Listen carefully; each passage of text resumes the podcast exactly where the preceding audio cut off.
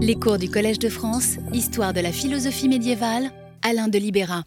Voilà, eh bien nous allons pouvoir commencer. Bonjour, mesdames, messieurs. Sommes-nous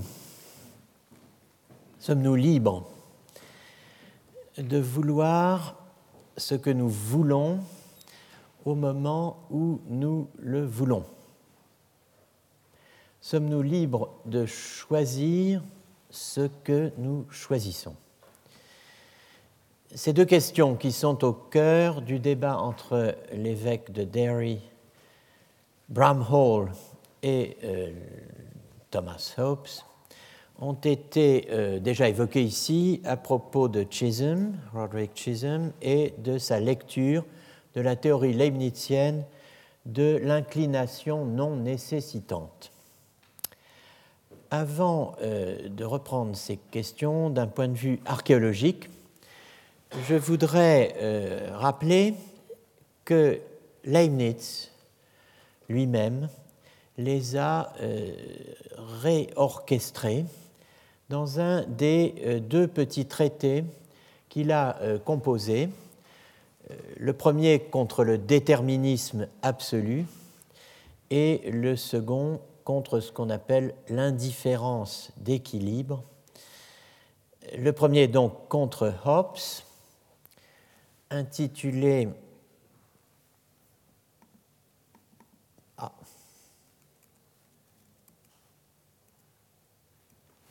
est-ce que cela apparaît? Oui, voilà. Le premier donc contre Hobbes, intitulé Réflexion sur l'ouvrage que M. Euh, Hobbes a publié en anglais, en anglois, de la liberté, de la nécessité et du hasard. Et euh, le second, contre King, intitulé Remarques sur le livre de l'origine du mal, publié depuis peu en Angleterre. Deux euh, textes qui sont annexés, tous deux, donc aux essais qui euh, constitue euh, le grand œuvre, la grande œuvre de, Leibniz, qu'on appelle les, les, Théodicée. Alors je laisse de côté la discussion du dé originé Mali de William King, rédigé en 1702, traduit en anglais par le disciple de Locke. Donc l'ouvrage avait été écrit d'abord en latin, puis traduit en anglais par euh, un disciple de Locke dont le nom est Edmund Lass, euh, Lowe, prononcé à l'écossaise, hein, Lass, euh, sous le titre An Essay on the Origin of Evil. J'ai traité de certaines thèses de ce Lass ou Lowe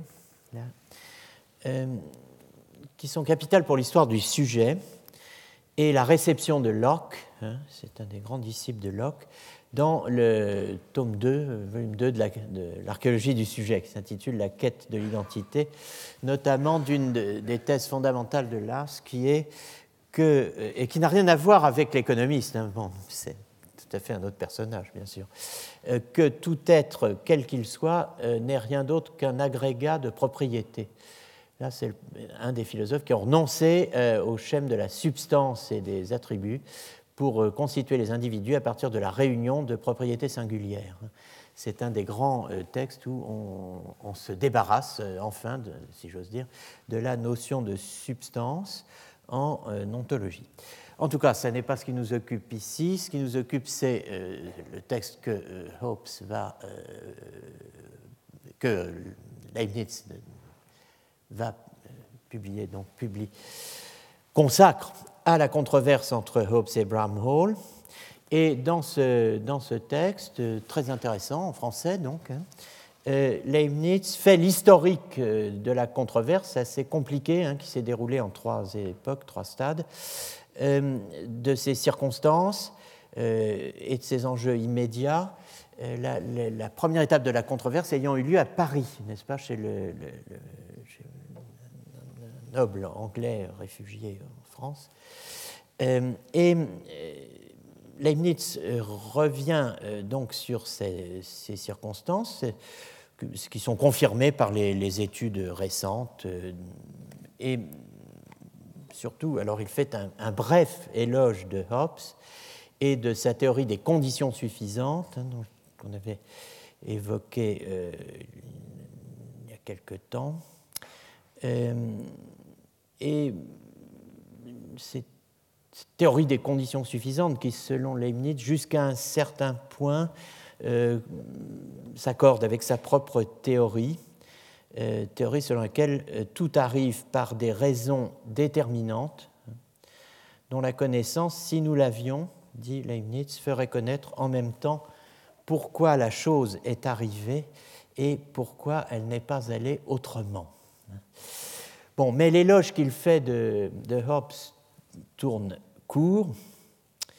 Euh, de fait, euh, poursuit Leibniz, euh, l'humeur de cet auteur, Hobbes, hein, qui le porte au paradoxe et le fait chercher à contrarier les autres, lui en a fait tirer des conséquences, dit-il, et des expressions outrées et odieuses, comme si tout arrivait par une nécessité absolue. Donc Hobbes apparaît comme le docteur, si je puis dire, de la nécessité absolue, du nécessitarisme complet. Et euh, voici comment euh, Leibniz donc, résume la, la, position de Hobbes. La thèse la plus générale de Hobbes est que nos actions, nos actions sont en notre pouvoir, mais pas nos volitions. Nos actions, mais pas nos volitions. Donc nos actions sont notre pouvoir, en sorte, dit euh, Leibniz, résumant Hobbes, que nous faisons ce que nous voulons quand nous en avons le pouvoir, c'est-à-dire quand rien ne nous en empêche. Donc nos actions sont en notre pouvoir, mais pas nos volitions. Euh, telle sorte, dit-il, que nous, puissions nous donner sans difficulté et suivant notre bon plaisir des inclinations et des volontés que nous pourrions euh, désirer. Eh bien, nous ne pouvons pas faire cela. Nous donner à nous-mêmes, quand nous le voulons, selon notre bon plaisir, nos inclinations et nos volontés. Voilà ce qu'est censé euh, soutenir Hobbes. Euh, Bramall n'a pas suffisamment pris garde euh, à cette distinction euh, et Hobbes, de son côté, ne l'a pas suffisamment développé, dit euh, Leibniz. En fait, les deux compères, les deux adversaires ont manqué l'essentiel, la vérité. La vérité qui est que nous avons quelque pouvoir sur nos volitions. Il n'est pas vrai de dire que nous n'avons aucun pouvoir sur nos volitions. Nous avons quelques pouvoirs sur nos volitions, mais, dit Leibniz, d'une manière oblique et non pas absolument et indifféremment. Donc nous n'avons pas tout pouvoir sur nos volitions, mais il n'est pas vrai non plus que nous n'ayons aucun pouvoir sur nos volitions. Nous avons quelques pouvoirs sur nos volitions d'une manière oblique. Il va falloir comprendre ce que veut dire d'une manière oblique. C'est cela, c'est cette thèse. Nous avons un pouvoir oblique sur nos volitions que Leibniz veut mettre en évidence contre Bramall et contre Hobbes à la fois, en arbitrant euh, point par point entre deux points de vue qui sont présentés dans son petit volume euh, à, partir euh, d'une de ce qu'il appelle la préface de, Hobbes, qui en fait n'est pas de, Hobbes, je n'entre pas dans ces détails, mais entre deux points de vue qui sont présentés sous la forme d'une question, une question euh, ad utramque partem, comme on dit en, latin, c'est-à-dire euh, exposant le pour et le contre, hein, euh, qui présente le pour et le contre. Alors le débat que, décrit et, sanctionne Leibniz est un véritable, correspond à ce que j'appelle un complexe de questions et de réponses. C'est véritablement un, complexe de questions et de réponses auquel Hobbes et Abraham Hall sont censés apporter leurs propres réponses, arguments et contre-arguments. Ce complexe de questions et de réponses donc, euh, est en quelque sorte euh, ce qu'on pourrait appeler un, champ de présence, hein, au sens foucaldien du terme, euh, pour toute la discussion moderne, disons, et il oppose, tel que le présente Leibniz, une première thèse en quatre points à une seconde thèse ramenée elle-même à cinq points. Donc là, euh, la première thèse, la première position, disons que j'ai les thèses H, comme euh, Hobbes, c'est le point de vue de Hobbes en fait, euh, sont les suivantes, quatre. Donc on va voir ensuite les thèses B pour Bramhall, mais ils ne sont pas nommés comme tels. C'est vraiment deux, points de vue entre lesquels il faut arbitrer. Donc, alors, la première, très importante, que j'appelle T1, bon, c'est la première thèse, il n'est pas dans le pouvoir présent de l'homme de se choisir la volonté qu'il doit avoir. Deuxième thèse, le hasard, donc en anglais c'est chance, précise Leibniz pour qu'on sache pardon, de quoi il parle.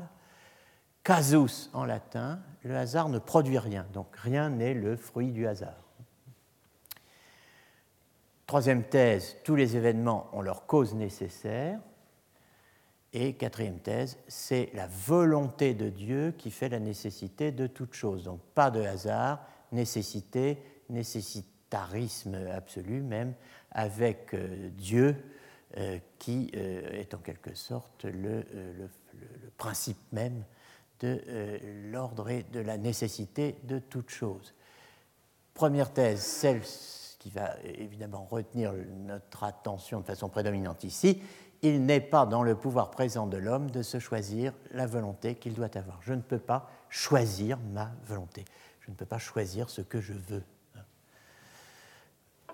Là, euh, second ensemble de thèses, les thèses que j'appelle B, qui correspondent évidemment au point de vue de Bramhall, de l'évêque euh, de Derry, euh, l'évêque arminien, euh, lui aussi, comme d'autres personnages déjà évoqués dans un passé récent ici même.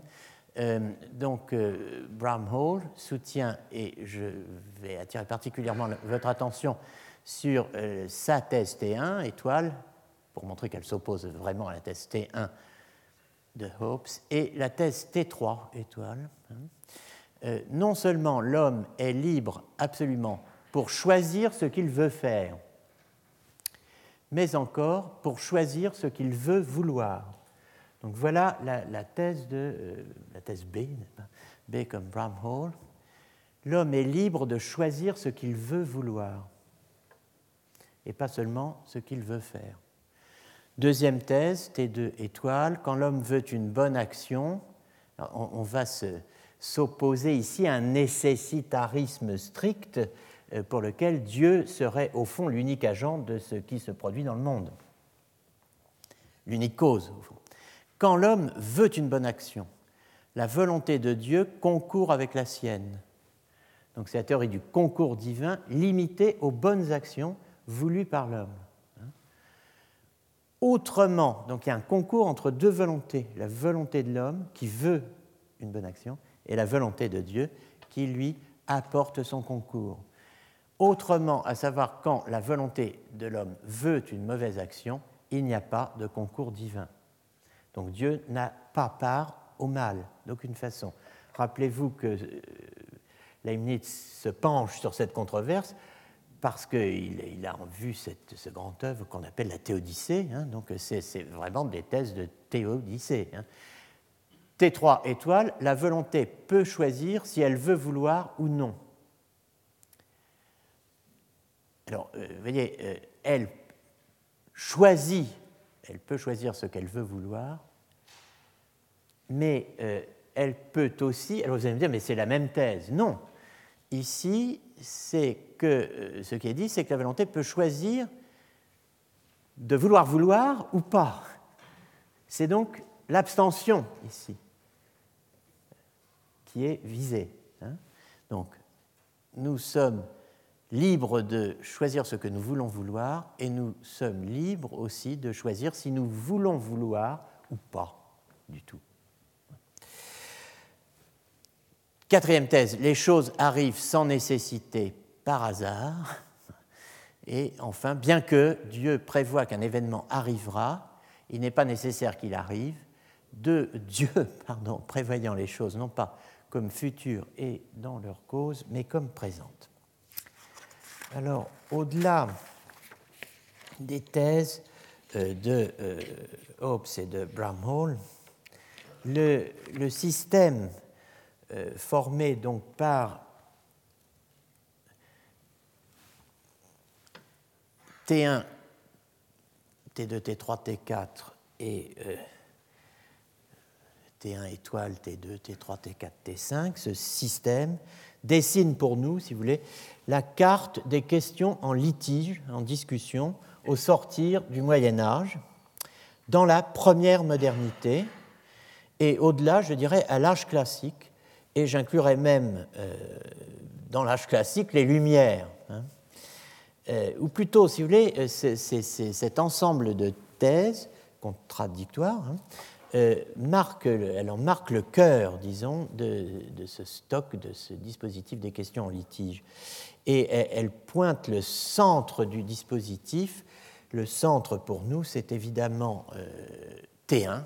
Il n'est pas dans le pouvoir présent de l'homme de choisir la volonté qu'il doit avoir, d'un côté, et en sens contraire, de l'autre, euh, le point de vue opposé, T1 étoile, non seulement l'homme est libre absolument pour choisir ce qu'il veut faire, mais encore pour choisir ce qu'il veut vouloir, et T3 étoile, la volonté peut choisir si elle veut vouloir ou non. Donc, euh, euh, je dis que euh, c'est au sortir du Moyen Âge, hein, on a ici, au fond, avec cet ensemble de thèses, et notamment ces trois-là qui s'opposent, T1 et T1 étoile et T3 étoile, on a, euh, on a euh, disons, donc les éléments de la cartographie au fond des problèmes à l'âge classique.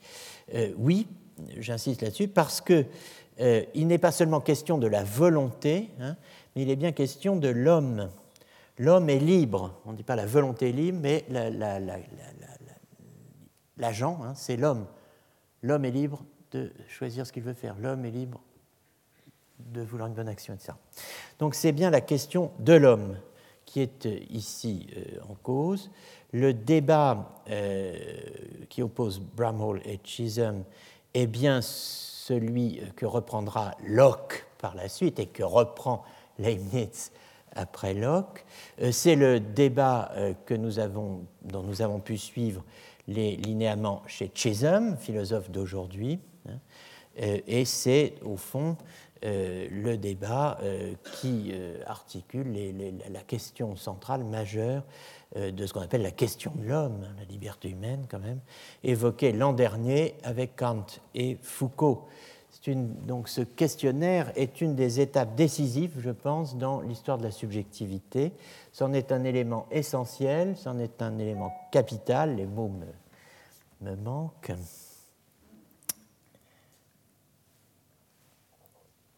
c'est un élément essentiel, disons, de, l'archive euh, de, et pour l'archéologie du sujet. C'est une pièce, disons, incontournable de la confrontation entre psychologie, métaphysique et ontologie.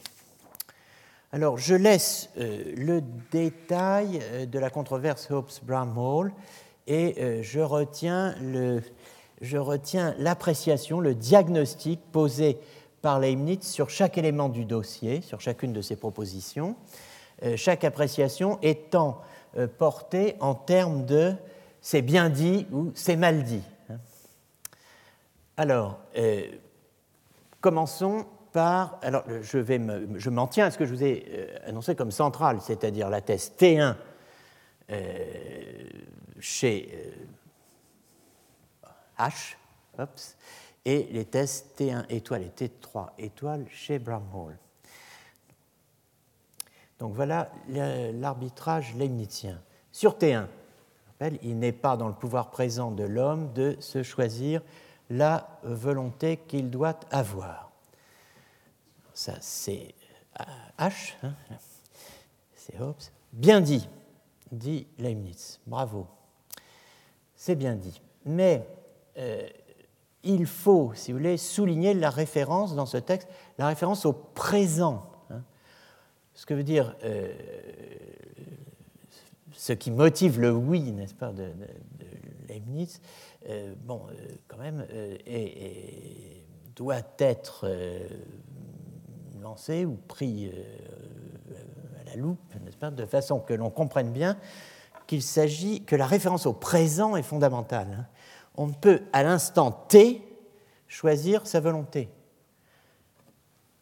En ce moment précis où je vous parle, hein, instant T, je ne peux choisir ma volonté, car celle-ci est la résultante de raisons et de dispositions acquises antérieurement, acquises à T-1 ou à T-N, etc. Et elle en découle on n'est pas pour autant dans un nécessitarisme absolu, puisque on peut en revanche, dit Leibniz, avec le temps, acquérir de nouvelles dispositions, de manière à acquérir une volonté nouvelle, alors à t plus 1 ou à t plus n. Voilà la vérité que j'évoquais tout à l'heure, et euh, voilà euh, ce que euh, Bramhall n'a pas remarqué et que Hobbes n'a pas su développer, à savoir que nous avons un pouvoir oblique sur nos volontés. Cela est bien dit, surtout par rapport à la volonté présente, écrit Leibniz. Les hommes choisissent les objets par la volonté, mais ils ne choisissent point leur volonté présente, elles viennent des raisons et des dispositions. Il est vrai cependant qu'on se peut chercher de nouvelles raisons hein, et se donner avec le temps de nouvelles dispositions. Et par ce moyen, on se peut encore procurer une volonté qu'on n'avait pas et qu'on ne pouvait pas se donner sur le champ. Retenons cette, cette, expression qui dit bien les choses en français. Je ne peux changer de volonté à volonté sur le champ. Ça prend du temps de changer de volonté. Il y faut du temps. Bon, euh, alors, je, passe sur, les, sur T2, T3, etc., car nous n'avons pas le temps euh, de considérer tout cela, même en ayant rajouté deux séances de, cours. donc, oui à T1. Maintenant, les, thèses de Bramhall. Qu'est-ce que euh, Leibniz en pense et en quoi consiste son arbitrage là? Bah, Évidemment, s'il trouve s'il dit oui à T1, euh, on imagine bien qu'il ne va pas dire oui à T1 étoile. Et de fait, il dit non à T1 étoile et à T3 étoile. Donc T1 étoile était non seulement l'homme est libre absolument pour choisir ce qu'il veut faire, mais encore pour euh, choisir ce qu'il veut vouloir. Réponse de Leibniz, c'est la phrase de Leibniz, c'est mal dit on n'est pas maître absolu de sa volonté pour la changer sur le champ. On ne peut pas vouloir à volonté. Pour changer sa volonté, il faut se servir de quelques moyens ou adresses, dit-il, et donc ça, va être changer ses dispositions, acquérir de nouvelles raisons, trouver de nouveaux motifs d'agir autrement ou de vouloir autrement, et pour cela, encore une fois, il faut du temps. Hein, ça s'appelle le temps de la réflexion. Euh, bon, et pour T3 étoile, T3 étoile est rejeté comme T1 étoile. Il faut souligner une fois de plus dans le propos de Leibniz la référence au présent. Dire que la volonté peut choisir si elle veut vouloir ou non, c'est mal dire par rapport à la volition présente. À l'instant T, ce n'est pas vrai. Au moment où je veux, hein, je ne peux plus choisir de vouloir ou de ne pas vouloir ce que je veux. Euh, je ne peux pas choisir de m'abstenir, je ne peux pas me retirer du jeu. Vouloir, c'est avoir choisi. Vouloir, c'est avoir choisi. J'ai choisi, je ne peux plus choisir au moment où j'ai choisi, où je choisis et j'ai choisi coïncident. Je ne peux pas choisir sur le champ de vouloir autrement que je ne veux. Hein. Encore une fois, euh, à l'instant T, les dés sont jetés, hein, les jeux sont faits. Donc vous le voyez, euh, ce à quoi Leibniz est confronté, et vous voyez quel est son arbitrage, hein, euh, à travers T1, T étoile 1 et T étoile 3, c'est très exactement à la thèse de Schopenhauer, des siècles affirmant que je ne puis vouloir à volonté. euh, que je n'ai pas le pouvoir de vouloir ce que je veux au moment où je le veux, car au moment où je le veux, je n'ai pas le pouvoir de vouloir autre chose que ce que je veux. C'était la thèse de Schopenhauer. Donc le rapport à la volition présente, à l'instant présent, c'est la clé de tout ce dispositif, où s'articulent donc les quatre questions euh, évoquées à la suite de Locke, et auxquelles vous pouvez vous reporter par l'Internet, enfin euh, dans le cours du 27 janvier, euh, les trois questions de Locke à laquelle j'avais ajouté celle du temps. Hein. C'est un rappel. Question 1, c'était question de Locke, l'homme est-il libre de vouloir les choses qu'il veut effectivement faire? Deuxième question, l'homme est-il libre de ne pas vouloir telle d'entre les choses qu'il veut faire? L'homme est-il libre, troisième question, de vouloir telle d'entre les choses qu'il ne veut pas faire Donc, ne pas vouloir ce qu'il veut, vouloir ce qu'il ne veut pas, vouloir ce qu'il veut. Mais question 4, c'est ça qui compte, quand? À quel moment, de quel instant euh, du temps du choix et de la décision euh, parlons-nous? C'est ça la question fondamentale. Quand? Cette batterie de questions ne se réduit pas à la question 1, sommes-nous libres de vouloir ce que nous voulons, ni même à, euh, aux questions 2 et 3 prises ensemble ou séparément, sinon il serait inutile d'ajouter une référence au moment où nous voulons ou ne voulons pas. La référence au temps est fondamentale, elle fait toute la différence. Bon, mais justement, qu'est-ce qu'ajoute cette référence au temps?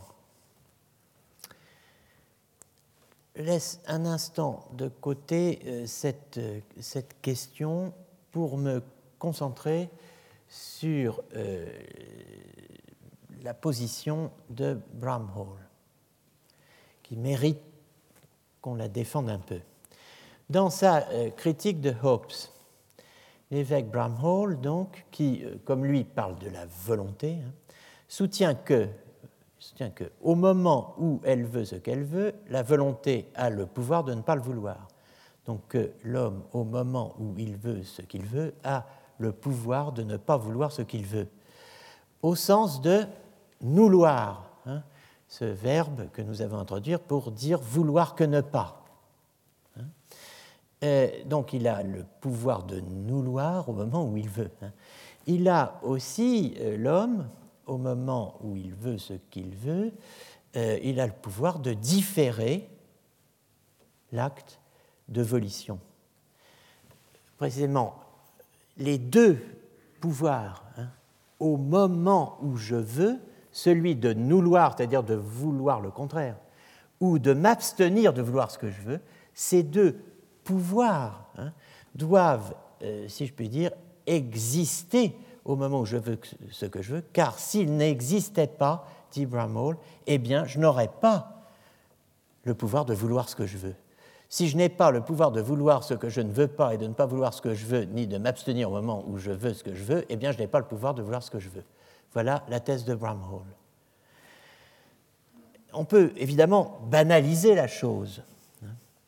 On peut remonter d'un cran dans le temps hein, et de dire, euh, en remontant de t à t-1, hein, de l'instant t à l'instant immédiatement antérieur, on peut euh, se contenter de dire que la volonté qui à l'instant t veut ce qu'elle veut, pouvait ou aurait pu, à l'instant T-1, vouloir autre chose ou autrement.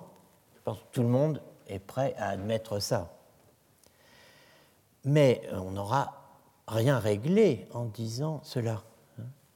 Il faudra encore savoir si la volonté qui a T-1 à l'instant immédiatement antérieur a choisi P, un certain état de choses à accomplir, plutôt que non P, état de choses contraire, ou, que Q ou R, un autre état de choses. Si elle avait à T-1 le pouvoir de choisir autrement hein, qu'elle n'a choisi, de choisir autre chose ou autrement, et ainsi de suite, on entre dans un regressus ad infinitum, en décalant d'un cran le problème, en, comme on dit vulgairement, en poussant n'est-ce pas, la, poussière sous le tapis, n'est-ce pas, on ne la supprime pas. Hein. Eh bien, c'est exactement ce qu'on fait ici en, décalant à t-1 les problèmes qu'on n'est pas capable d'affronter à t, théoriquement. Et on va continuer, c'est le regressus ad infinitum. Bon, c'est un problème quand même, et c'est un problème bon, qui lié au précédent, hein, qui est intéressant. Ce problème du regressus in infinitum, ad infinitum. Bon, euh, je, le laisse là, puisqu'il y a eu beaucoup de discussions là-dessus, euh, mais je me centre, je m'en tiens à ce qui nous intéresse. Euh, notre problème n'est pas la liberté du choix au sens de la dépendance ou de l'indépendance de la volonté par rapport aux raisons qui la déterminent, qu'elle nécessite la volonté ou l'incline sans la nécessité. Notre problème, c'est véritablement la question de la volition présente en tant que présente. Ne sortons pas de l'instant T. Hein. C'est de ça qu'il s'agit c'est ce qui se passe à t qui m'intéresse, et pas à t-1 ni à t plus 1. Ce qui se passe au moment où je veux ou ne veux pas. Qu'il s'agisse donc de vouloir ce que je veux, de ne pas vouloir ce que je ne veux pas, de vouloir ce que je ne veux pas ou de ne pas vouloir ce que je veux. On a les quatre possibilités. Ce qui nous intéresse donc, c'est la possibilité que des volontés contraires ou incompossibles non susceptibles euh, d'exister simultanément, hein, euh, donc des, volontés contraires, incompatibles les unes avec les autres, existent à l'instant T dans un même sujet, dans un sujet donné, vous ou moi. Ce qui nous intéresse donc en somme, c'est de savoir quelle sorte d'âne euh, nous sommes. D'âne d'ailleurs ou d'ânesse, c'est-à-dire ce que intéresse, c'est de savoir ce qu'est un humain au moment de choisir. De choisir d'agir ou de ne pas agir. Est-ce que c'est un agent libre ou pas?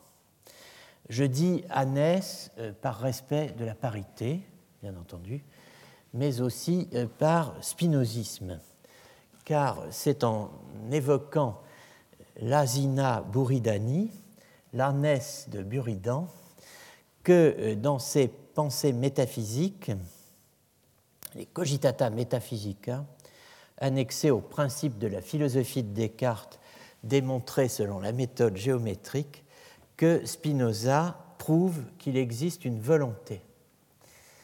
La volonté existe. Qu'est-ce qui le prouve? Donc, d'arrive voluntatem, il faut donner, il faut accepter qu'il existe quelque chose comme une volonté. Que d'ailleurs l'âme a une telle puissance, bien que n'étant déterminée par aucune chose extérieure. Cela se peut très commodément expliquer par l'exemple de l'arnès de Buridan. Si en effet l'on suppose un homme au lieu d'une arnès dans cette position d'équilibre, cet homme devra être tenu non pour une chose pensante, mais pour l'âne le plus stupide s'il périt de faim et de soif. Donc euh, Leibniz considère que euh, finalement, on a là une bonne preuve euh, de la volonté, n'est-ce pas, qu'il existe quelque chose comme une volonté.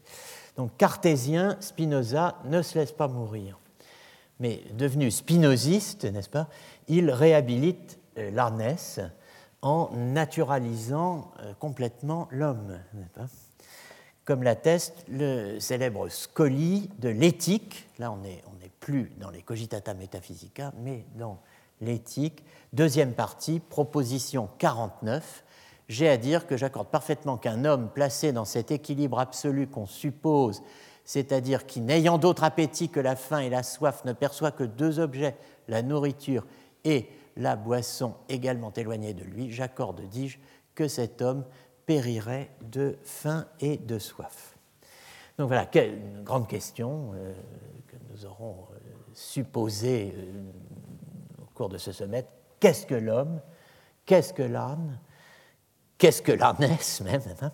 Alors euh, Schopenhauer, qui a remarqué ces textes, comme euh, il remarque tout, n'est-ce pas, euh, se plaît à souligner l'évolution de Spinoza. Il, dit, il est arrivé à la bonne opinion dans les dernières années de sa vie, c'est-à-dire après avoir passé la quarantaine.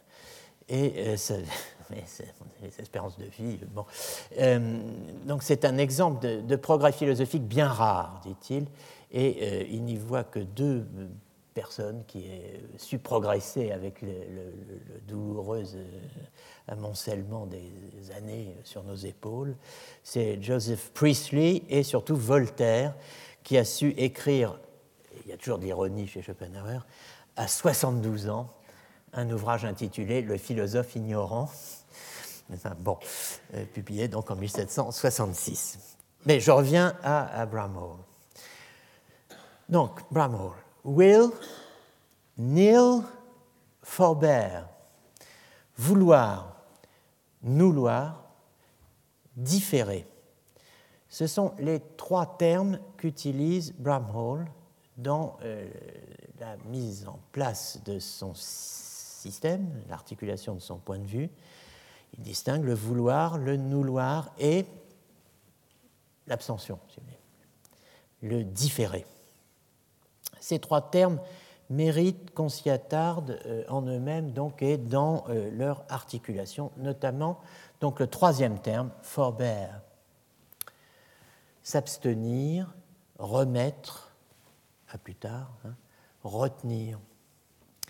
Ce mot forbear euh, c'est le mot qu'emploie Édouard II, s'adressant à Lightbourne, le tueur professionnel qui est venu l'assassiner, dans euh, cette très belle pièce de théâtre intitulée Le règne difficile et la mort lamentable d'Édouard II, roi d'Angleterre, ainsi que la chute tragique de l'orgueilleux Mortimer.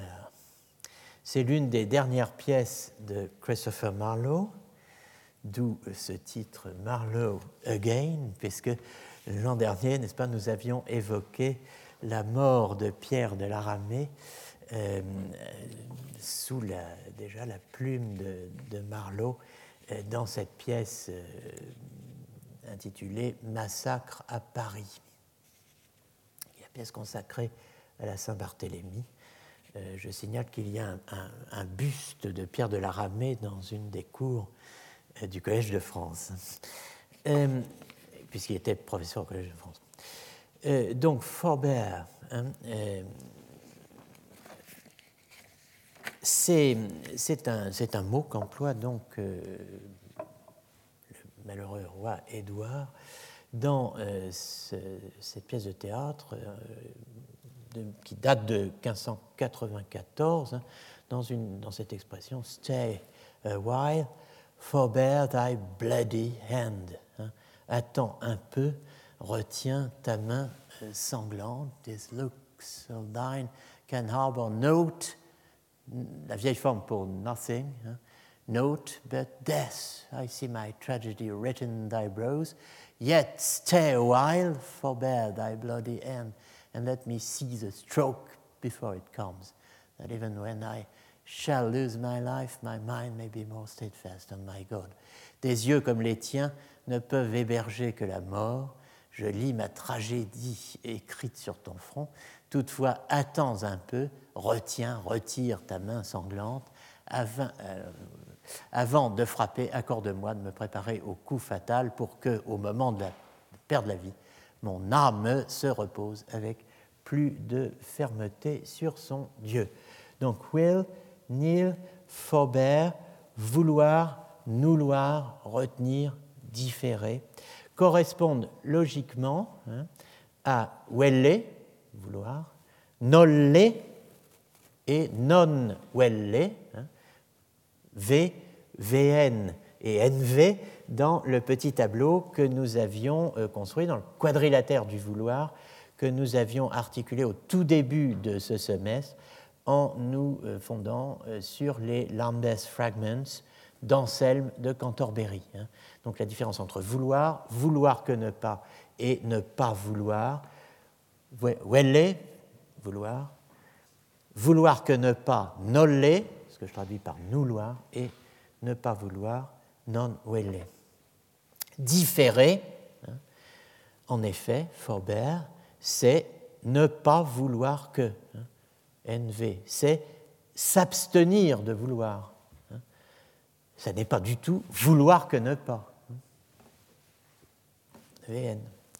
Donc ce trio euh, que j'ai symbolisé par V, VN, NV s'entend de plusieurs façons et sur la longue durée.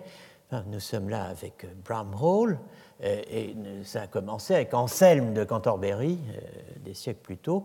Donc ce, trio s'entend de, plusieurs façons sur la longue durée. Il se connecte, se connecte à toutes sortes de doctrines, de problèmes et de distinctions. Euh, et je dirais d'abord et avant tout à ce qu'on pourrait appeler la, la, la question, disons, euh, de, euh, psychologique, disons, de la psychologique, hein, de, la liberté à l'état naissant. Alors, euh, Flaubert, comme vous savez, disait Madame Bovary, c'est moi. Buridan n'a jamais dit à ma connaissance, je suis mon âne. Hein.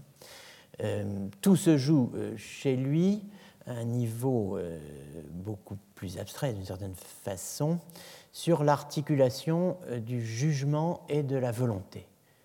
Vraiment, cela la question en jeu. Articulation du jugement et de la volonté. Euh, cette question de l'articulation du jugement et de la volonté, c'est la marque de son aristotélisme et c'est, la, c'est je dirais, euh, c'est le terrain, c'est le terrain où se mesure l'impact des euh, condamnations parisiennes de 1277 hein, sur la philosophie en général et la psychologie en particulier. Vous savez que le, 7 mars 1277, l'évêque de, Paris, Étienne Tempier, euh, sur l'avis d'une commission euh, qu'il avait réunie à cet effet et qui avait examiné une série euh, de textes de publication, si j'ose dire, probablement de reportation de cours, de la, aussi de l'Université de Paris, hein, interdit, l'évêque de Paris interdit l'enseignement de 219 thèses euh, à euh, l'Université de Paris sous peine d'excommunication. Donc euh, ces, 219 thèses interdites d'enseignement à l'université, le 7 mars 1277, cette, cette, ce syllabus, si vous voulez, est, comment dirais-je, c'est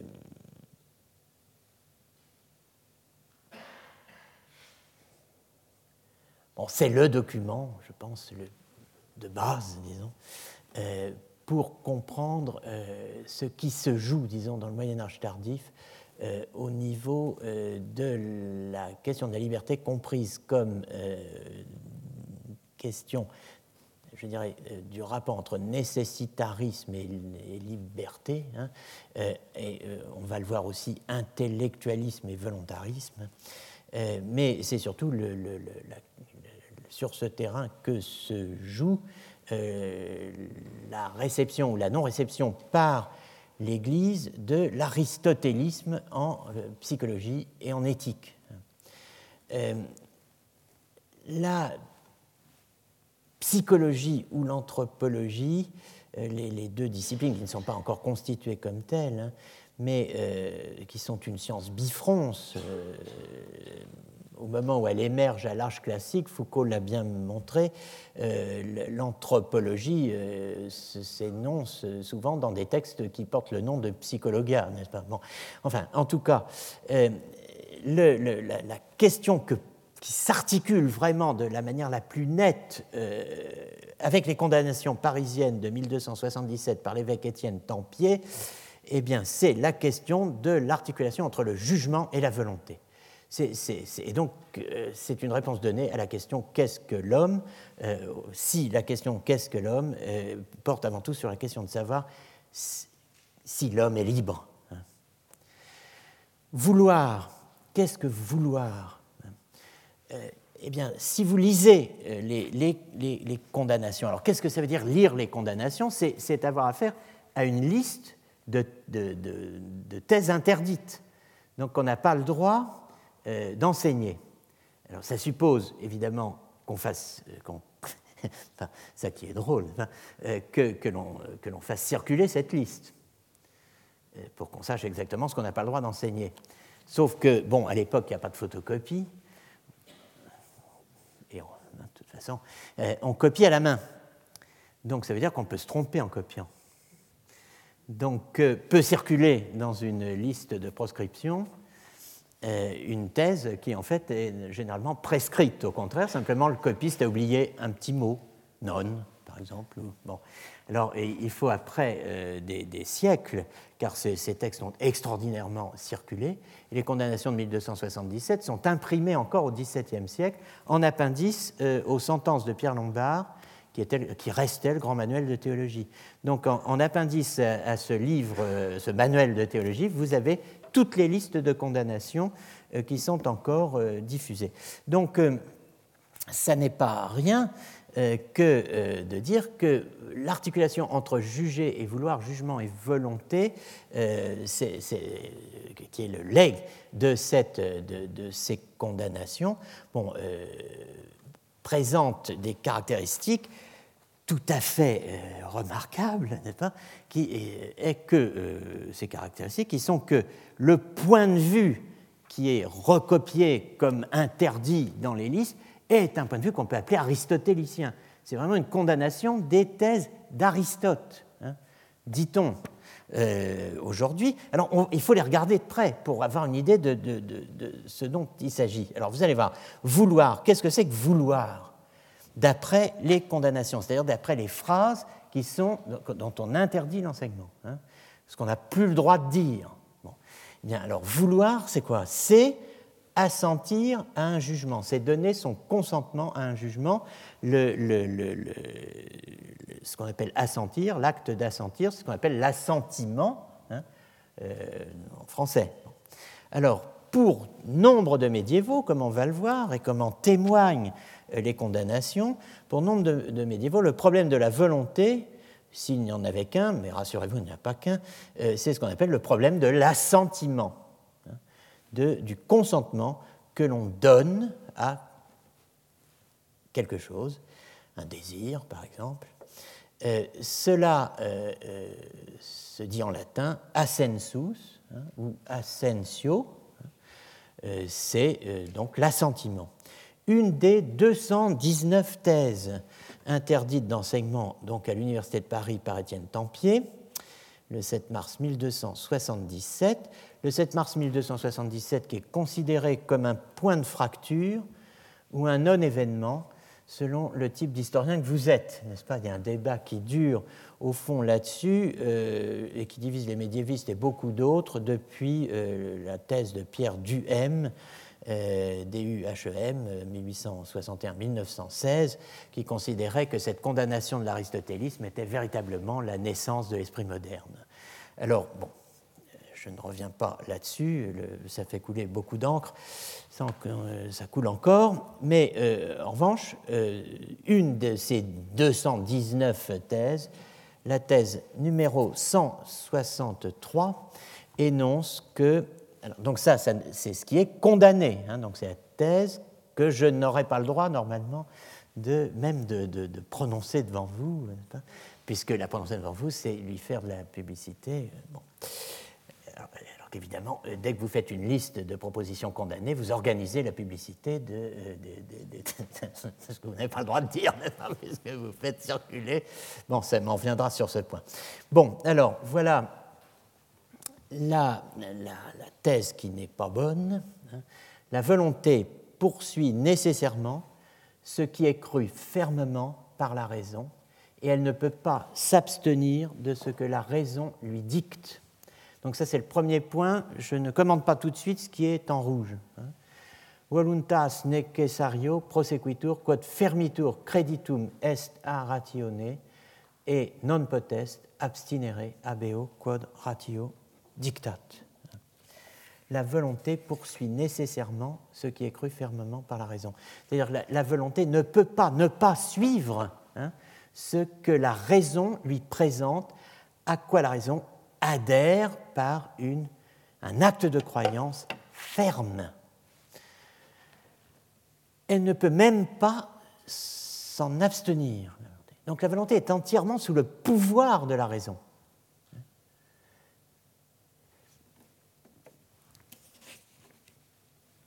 Et la phrase en rouge, cependant, cette nécessité n'est pas une contrainte, mais la nature de la volonté, on y reviendra tout à l'heure, mais notez-la déjà mentalement, et cautem necessitatio, cette nécessitation n'est pas une coaction, hein, n'est pas une contrainte, c'est l'expression même de la nature de la volonté. Alors en tout cas, la volonté poursuit nécessairement ce qui est cru fermement par la raison et elle ne peut pas s'abstenir de ce que la raison lui dicte. Voilà une thèse, vous êtes pour, euh, vous êtes contre, certains condamnent, d'autres se taisent. Bon, reste que euh, cette, cette, proposition, euh, finalement, voluntas non potest abstinere euh, abeo quadratio dictat, la volonté ne peut s'abstenir de ce que la raison lui dicte, ça va devenir véritablement le credo. Il faudrait pouvoir méditer des heures cette phrase, Mais enfin, en tout cas, ce qu'on peut dire très rapidement, c'est que c'est le credo, si on peut dire, du nécessitarisme aristotélicien, tel qu'il est condamné par l'Église, par le magistère, en l'occurrence par l'évêque de Paris la, euh, la volonté ne peut pas ne pas vouloir ce que l'intellect, comprenez l'entendement si vous voulez, et son bras armé, le jugement, lui propose. Elle ne peut même pas le remettre, s'abstenir, suspendre.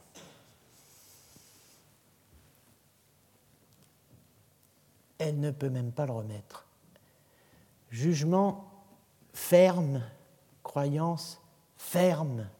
L'entendement fournit le jugement ferme. Euh, il n'y a plus qu'à vouloir, n'est-ce pas, pour agir. À vouloir agir. Et l'on ne peut vouloir que ce qu'on veut, puisque ce qu'on veut, c'est ce que la raison dicte. Alors la fermeté, hein, fermeté ou certitude, euh, l'un ou l'autre, peu importe, dans tous les cas, si vous voulez, l'intellect propose et l'intellect dispose. L'adage dit euh, l'homme propose, Dieu dispose. Hein, on connaît cette phrase. Eh bien, euh, ce que dit Buridan, c'est non seulement que l'intellect propose, et euh, qu'il faut déterminer jusqu'où la volonté dispose, hein, mais euh, d'abord, et aussi, ce qu'il faut déterminer, c'est jusqu'où l'intellect, qui censément ne fait que proposer, en réalité, en proposant, c'est-à-dire en jugeant, eh bien, lui aussi dispose. Hein, ce qui fait qu'on ne peut plus vouloir que ce que l'intellect a proposé. Hein. Donc, vous voyez, l'intellect proposant dispose. Donc, on peut, la, thèse reposante, si je puis dire, consistant à dire l'intellect propose, la volonté dispose, eh bien, saute ici. Hein. La volonté suit ce que l'intellect proposant dispose. Bon, ça fait de belles questions philosophique et euh, archéologique. Euh, alors, pour avancer, évidemment, il va falloir examiner euh, d'un peu plus près les positions de Buridan. Et c'est ce que nous allons faire eh dans l'heure qui suit, mais en nous arrêtant maintenant cinq minutes, si vous voulez bien, ce qui est quasi miraculeux, puisque j'arrive à m'arrêter cinq minutes avant la fin pour qu'on redémarre à l'heure. Je ne comprends même pas comment cela est possible et à mon avis, je rêve. Donc, euh, n'hésitez pas à me réveiller, le cas échéant. Donc, dans, reprenant cinq minutes, je reviens donc à, Jean Buridan le, si, on parlait en termes contemporains, on dirait que c'est le, le plus grand philosophe français du XIVe siècle. C'est un Picard, en fait. donc, c'est pas tout à fait la France du point de vue académique, hein, puisque vous savez que les nations étaient distinguées. Mais je, de telle façon qu'au fond, quand on se demande vraiment qui euh, serait le grand philosophe français du XIVe siècle, j'aurais beaucoup de mal à répondre, euh, et même du Moyen Âge, à dire vrai. Mais si on entend par là quelqu'un né dans l'île de France, euh, à Paris, non, c'est pas, il n'y a pas grand monde. En tout cas, Buridan. Alors, la relation de Buridan à la censure est complexe. Euh, il enseigne à Paris, donc, euh, dans les années 1330-1350. À l'époque, la mesure de 1277, relativement antérieure, hein, euh, n'a pas perdu de. N'a pas perdu de son actualité. Aristotélicien, commentateur d'Aristote, recteur de l'université, ou plutôt de la faculté des lettres de l'université de Paris, en 1328 et 1340, chaque fois et, statutairement, hein, pour de, courtes périodes renouvelables tous les trois mois. Hein. Euh,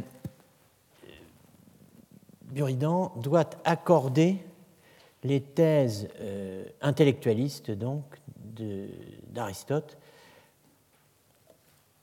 tout le pouvoir à l'intellect, avec les exigences volontaristes de la commission parisiano-épiscopale de, euh, de, feu Étienne Tempier. Donc alors le volontarisme, un mot sur ce, ce volontarisme il faut d'une manière générale se méfier des ismes, hein, tout le monde le sait et le dit. Euh, alors on va se méfier, mais ce n'est pas euh, ce lieu commun euh, que, je souhaite souligner à présent.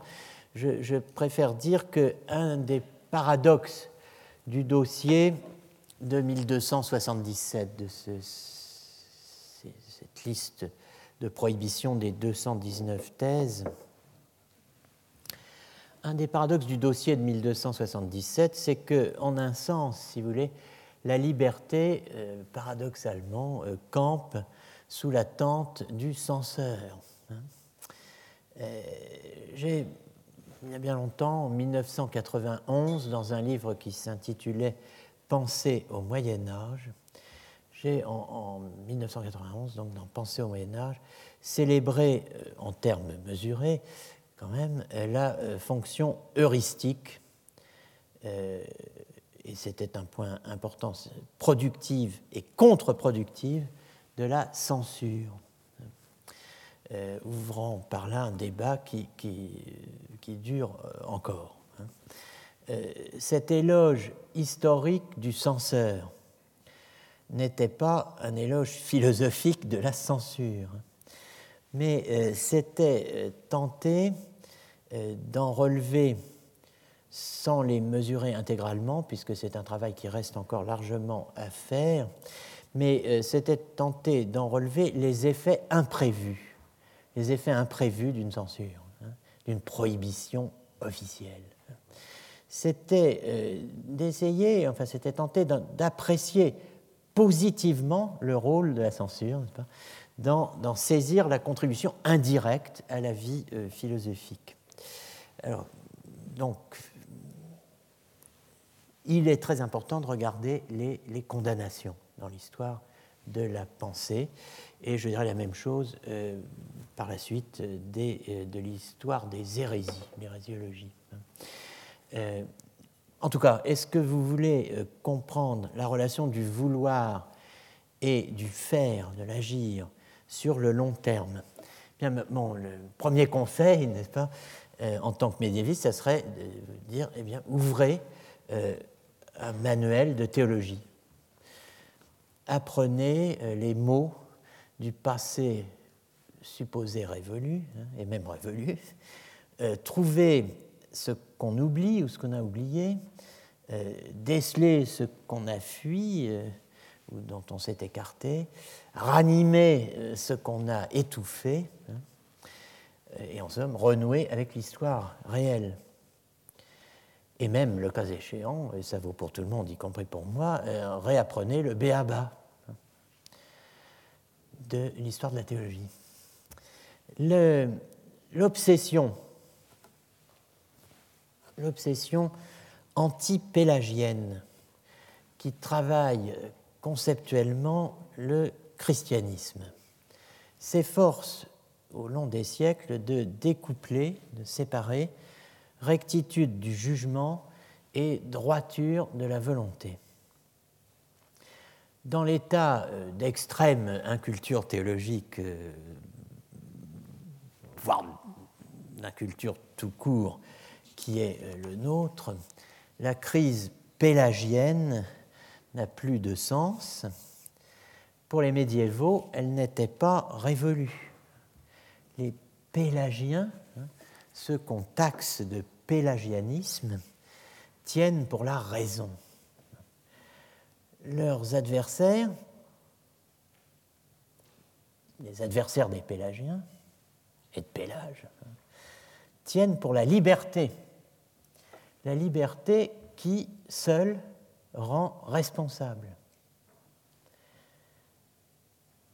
Donc coupable eût dit Nietzsche.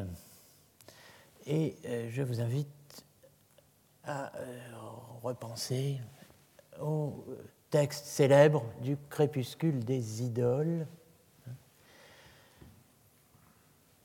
Toute l'ancienne psychologie, la psychologie de la volonté, n'existe que par le fait que ses inventeurs, les prêtres, chefs des communautés anciennes, voulurent se créer le droit d'infliger une peine, ou plutôt qu'ils voulurent créer ce droit pour Dieu. Les hommes ont été considérés comme libres pour pouvoir être jugés et punis, pour pouvoir être coupables. Par conséquent, toute action devait être regardée comme voulue, l'origine de toute action comme se trouvant dans la conscience. Commentaire par quoi le faux monnayage in psychologis, par principe, était fait principe de la psychologie même. Donc vous voyez cette thèse centrale, hein, les hommes ont été considérés comme libres pour pouvoir être jugés et punis, pour pouvoir être coupables. Alors, évidemment, la chose mérite qu'on y revienne, c'est le point d'orgue, en tout cas de l'histoire de la triple superstition. Seelen Aberglaube, Subjekt Aberglaube, Ich Aberglaube, superstition de l'âme, superstition du sujet et superstition du moi, hein, par laquelle j'avais inauguré, euh, c'est quasiment les premières phrases hein, de, de cet enseignement, le 6 mars 2014, il y a un an, je vais faire, euh, je voudrais faire devant vous l'histoire d'une triple superstition. Eh bien, à cela, il faut ajouter la superstition de la conscience, qui est en quelque sorte forgée euh, pour que précisément l'homme considéré comme libre hein, puisse être jugé et puni, c'est-à-dire susceptible d'être considéré comme coupable. Hein. Euh, libre pour être coupable. Voilà la thèse de, Nietzsche. Alors, nous y reviendrons euh, lors de la dernière séance. Hein. En attendant, euh, notons simplement euh, cela, s'en prendre à la raison pour libérer la volonté. Voilà le choix. Le choix est là, il est sur la table en 1277 et ensuite dans cette espèce de, polémique anti-pélagienne continué euh, au long des siècles et qui euh, se continue eh en 1277, en 1300, 1350 et au-delà.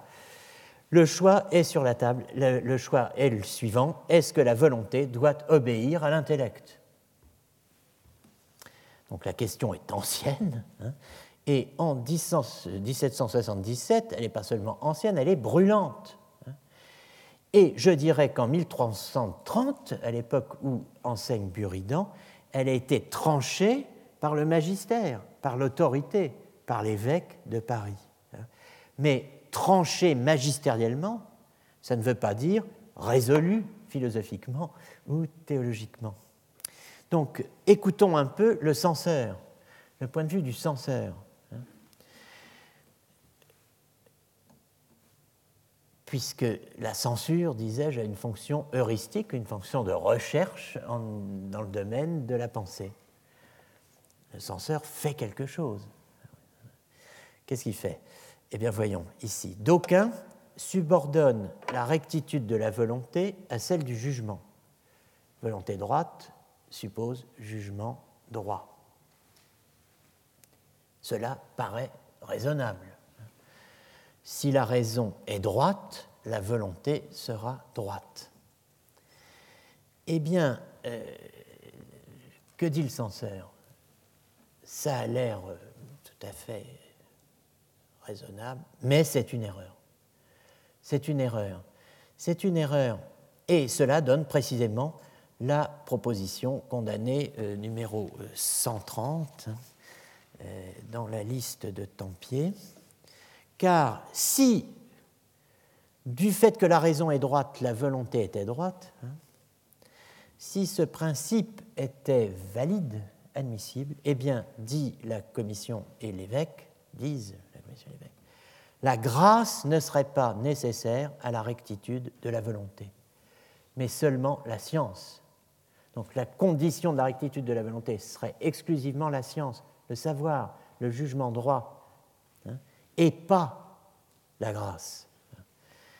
Et dire cela, dire que seulement la science est condition de la rectitude de la volonté, eh bien, dit euh, Tempier, c'est l'erreur de Pélage. Aristote ou la grâce. Voilà, c'est le choix. Hein. Pélage ou la vérité. Voilà le choix. Pélage, vers 350 hein, pour la naissance, mort vers 420. C'est vieux. Hein. Et l'erreur de Pélage est encore vivante comme erreur, à condamner dans l'esprit euh, d'un évêque euh, en 1277. Vous voyez ce qu'est la longue durée. Donc, euh, Aristote ou la grâce, Pélage ou la vérité, hein, euh, beau sujet de pendule, comme disait un de mes amis. Bon, il ne manque que le, pour la cheminée, il ne manque que le troisième larron, puisqu'il y a un troisième larron, c'est Augustin. Et pourtant, il faut faire face quand on est buridan, quand on est un professeur, si je puis dire, payé très mal d'ailleurs, pour commenter euh, Aristote. Euh, il faut faire face quand on explique Aristote, il faut faire face à tout. Hein. Et eh bien, c'est ce que fait le philosophe Buridan, maître Essard de l'Université de Paris, qui n'est pas devenu théologien. Euh, le philosophe Buridan, le recteur Buridan, eh bien, le recteur Buridan fait face euh, dans ces années 30, hein, contrairement à d'autres, pendant qu'il est recteur, d'autres des années 30, mais enfin, plutôt 1930, n'est-ce pas? Bon, bref. En tout cas, euh, il, fait face. Dans son double rejet de T1 étoile et de T3 étoile, Leibniz soutient qu'on ne peut au présent vouloir à volonté, hein, que l'on ne peut pas changer, vous vous rappelez cette expression très belle, on ne peut pas changer sa volonté sur le champ, mais que l'on peut à force de temps, acquérir de quoi changer de volonté, acquérir les dispositions nécessaires pour vouloir autrement. Buridan, en un sens, ne dit pas autre chose, vous allez le voir, que Leibniz, mais euh, il dit un peu plus, et même il le dit, je pense, mieux. Donc, entendons-nous bien, hein, ce, que, ce, que, nous allons dire de Buridan ne touche pas directement au statut de ce que j'avais appelé avec Chisholm le principe des possibilités alternatives, PAP, hein, il aurait pu choisir autrement. Hein. et à la triple mise en crise de PAP, hein, du, principe des possibilités alternatives, sur le terrain de la psychologie, sur le terrain de l'ontologie et sur le terrain de la logique. Triple mise en crise donc, du, principe des possibilités alternatives, psychologie, ontologie, logique, que cette logique soit générale, la logique formelle, hein, que ce soit de la logique temporelle hein, ou que ce soit de la logique modale. Euh, dans ce que va nous dire Buridan, il ne sera pas question de savoir si à l'instant t où je veux que p, hein, je puis à la fois vouloir que p et vouloir que non p. Hein, si à l'instant t où je veux p, je peux à cet instant précis vouloir que p et vouloir que non p. Avoir à l'instant t hein, euh, deux vouloirs contraires. Ça n'est pas, il ne traite pas non plus la question de savoir si à l'instant t où je veux que p, je pourrais encore, en cet instant précis, vouloir ou aurait pu vouloir en cet instant précis que non P. Ce que dit Buridan n'est pas sans rapport avec ces questions, sinon je ne vous en parlerai pas, mais ce n'est pas directement sur ce terrain qu'il intervient. On verra des philosophes ou des théologiens qui interviennent directement sur ce terrain précis, hein, et ce sera le cas dans une séance prochaine, essentiellement avec Dun Scott. Hein. Mais euh, la question que traite euh, Buridan n'est pas euh, pas celle-ci euh, exactement. Alors, quel est, quel est euh, cet ensemble de questions? Quel est son CQR Alors, débarrassons-nous, pour le savoir, finissons-en avec l'âne. C'est que Cervantes a une phrase, il dit je, l'âne souffre la carga, mais no la, mas no la sobrecarga. Il, souffre de, de, charge, de la charge et pas de la surcharge. Moi, je crains que ce ne soit l'inverse, en fait, sans vouloir euh, m'opposer à Cervantes, mais euh, bon, on en a assez vu avec l'âne, il frise la surcharge, laissons-le et tournons-nous vers euh, l'animal familier de Buridan, le vrai, le chien de Buridan. Donc, on va revenir aux questions que l'on a vues un peu, mais on va les voir maintenant avec les yeux d'un Buridan, euh, disons, euh, commentant la métaphysique et l'éthique d'Aristote. Alors, dans les questions sur la métaphysique, Buridan prend une position assez voisine de la définition d'un agent libre attaqué par Hobbes et défendu par Bramhall. Alors voici BNB, n'est pas bed and breakfast, hein, mais c'est euh, Bramhall et Buridan. Hein. Euh, a free agent is that which, when all things are present that are needful to produce the effect, can nevertheless not produce it.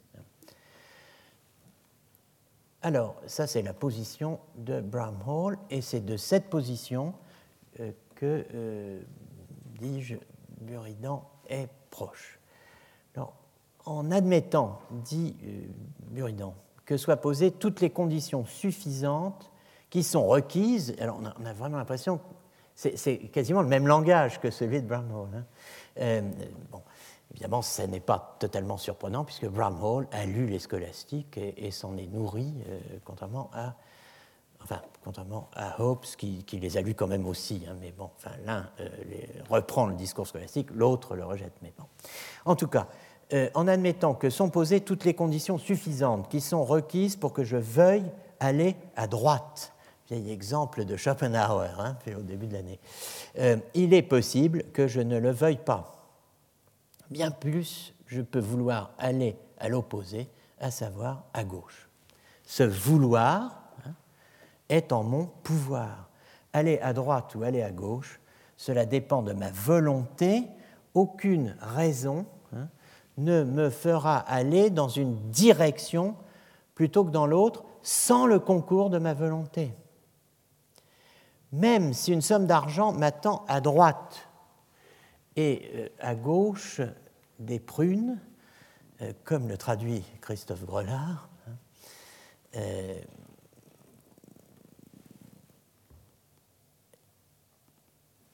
c'est-à-dire probablement une petite somme d'argent, hein, la traduction par des prunes. Mais le texte latin, je m'arrête au passage, tiens, là-dessus que vous n'avez pas sous les yeux, euh, le, euh, le, texte latin, pour ce que je viens de vous dire, là, je, peux aller à droite et je peux aller à gauche, hein, euh, et que je peux dire, bon, si je vais à gauche, j'aurai une belle somme d'argent, denarium, si je vais à droite, j'aurai pas grand-chose, et même peut-être rien, des prunes. Hein. bon, donc est-ce que je vais aller à gauche où il y a de l'argent euh, plutôt qu'à droite euh, nécessairement. Alors le, mot latin pour euh, des prunes, n'est-ce pas, c'est pomum, P-O-M-U-M si wado ad sinistram, si je vais à gauche, lucrabor ponum, pomum, je veux dire, euh, bah, euh, alors, ça, sera, ça sera quoi Alors, en fait, pomum, c'est le mot que vous avez dans la vulgate latine pour le fruit défendu, n'est-ce pas? Donc, c'est pas de ça qu'il s'agit, mais euh, on pourrait dire des pommes. Enfin, bon. mais alors, qu'est-ce que le pomum? Un petit point d'histoire de l'exégèse je pense. Euh, selon les, exégètes médiévaux, enfin un grand nombre d'exégètes médiévaux, le fameux fruit défendu, pomum, est un fruit mou. Ce n'est pas une pomme, c'est un fruit mou. Et donc les exégètes qui ont un peu voyagé, euh, eh bien, euh, disent c'est une figue. parce que, effectivement, alors j'ai un exemple, dans le commentaire de la Genèse, paragraphe 97 de Maître Eckhart, célèbre dominicain allemand du XIVe siècle. Beaucoup pensent, écrit-il, à propos du fruit défendu, hein, que le dit fruit n'était pas proprement une pomme au sens usuel, mais bien une figue. Puisque, donc c'est un Allemand qui parle, hein, puisque bientôt, donc c'est un exégète en fait, sa connaissance de, du fruit défendu, euh, eh bien, il la trouve dans le passage qui suit. Puisque bientôt après qu'ils eurent commis leur péché, nos ancêtres, n'est-ce pas, voyant qu'ils sont nus, n'est-ce pas, euh, cousirent des feuilles de figuier et s'en firent des pagnes. Ainsi qu'il est dit plus bas au chapitre 3e, comme s'il s'agissait de l'arbre le plus proche. D'où quelqu'un a pu dire alors citation, ces adages dont on cherche indéfiniment l'origine, c'est par la figue que l'ennemi nous a blessés. L'ennemi, c'est le diable, n'est-ce pas? L'atteste le vêtement cousu de feuilles de figuier. Donc euh, voilà, voilà pour le fruit mou. Euh, bon, enfin, en tout cas, la thèse de, Buridan, c'est que euh, même si une grosse somme d'argent m'attend à droite et qu'à gauche m'attend une figue, n'est-ce pas, un fruit mou ou des prunes, ou rien, eh bien, euh, ce n'est pas pour cette raison que j'irai d'un côté ou de l'autre, à moins qu'un autre facteur déterminant n'y concourt, à savoir un acte de ma volonté. La simple représentation du, meilleur bien euh, accessible, n'est-ce pas, ne, suffit pas. Donc d'où une, thèse claire. Hein, euh, poser toutes les conditions requises que vous avez ici, hein, sauf l'acte de vouloir. La volonté est suffisante pour produire un acte de vouloir aller à droite sans qu'autre chose y détermine, et de la même façon, elle est suffisante pour produire un acte de vouloir aller à gauche, et elle est suffisante pour choisir de ne produire aucun des deux actes, mais de les différer, de rester assis. Hein. Euh, et pour cela, elle n'a besoin d'aucun autre déterminant qu'elle-même, sinon elle n'aurait pas plus de libre arbitre qu'un chien, le chien de Buridan. Donc, V, vouloir, VN, vouloir que ne pas, vouloir, hein. ne pas vouloir, l'anglais de Bramhall, will, nil, forbear, les trois possibilités de Bramall sont là. Hein. Euh, et euh, cette, attribution de compétence à la volonté, vouloir, vouloir que ne pas, ne pas vouloir, c'est-à-dire s'abstenir, ça ne fait pas quand même une théorie complète de l'action. Et euh, donc il en faut davantage que ces quelques remarques. Et elle ne signe pas davantage le ralliement de l'aristotélicien Buridan à une quelconque forme de volontarisme anti-intellectualiste. Le fait de dire il faut le concours de la volonté, bon, euh, elle ne prend sens et portée réelle, hein, cette déclaration de Buridan, qu'à s'articuler à une théorie du jugement. Et euh, donc aussi à s'avancer, à s'exposer, s'exposer dans tous les sens du terme hein, à euh, sur le terrain miné des condamnations de 1277. Alors, euh, voilà maintenant plus précisément la manière dont Buridan euh, traite les choses. Qu'est-ce qu'une action? Une action, pour lui, s'analyse comme le résultat d'une double information, mise en forme, actualisation par une forme de l'âme qui est réparti sur deux séries d'actes mentaux qui réalisent un double mouvement. L'âme se meut en vertu de deux mises en acte, de deux mises en forme, si je peux dire, de deux informations. Jugement, volition, puis exécution. Les questions sur l'éthique que nous allons euh, suivre maintenant euh, le disent clairement. Sicut anima informata judicio potest se movere ad volitionem, ita ipsa informata volitione potest se movere ad executionem. Vous voyez, il y a une double information, deux mises en forme de l'âme, deux informations, organisation de l'âme, euh, successives. De même que l'âme informée par un jugement peut s'orienter vers une volition, hein, de même, informée par une volition, elle peut se porter à l'action. D'abord, un jugement, ensuite une volition, et des deux découle une action.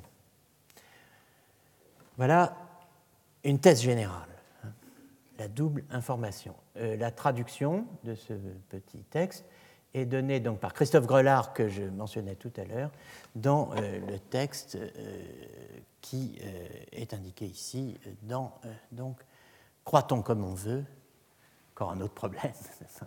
le recueil de Laurent Jaffreau et le texte de Christophe Grelard, L'âne et les petites vieilles, psychologie de l'action et logique de l'assentiment chez Jean Buridan je ne commente pas ce titre qui n'est pas métaphorique, mais qui fait référence à un autre personnage de euh, la discussion euh, théologique médiévale, qui est euh, le personnage de la petite vieille, qui est celle qui a le cœur pur et qui en sait plus par sa seule foi non érudite et non informée que la plupart des maîtres, et même que la quasi-totalité des maîtres, et même, allons-y, que tous les maîtres euh, universitaires réunis, n'est-ce pas?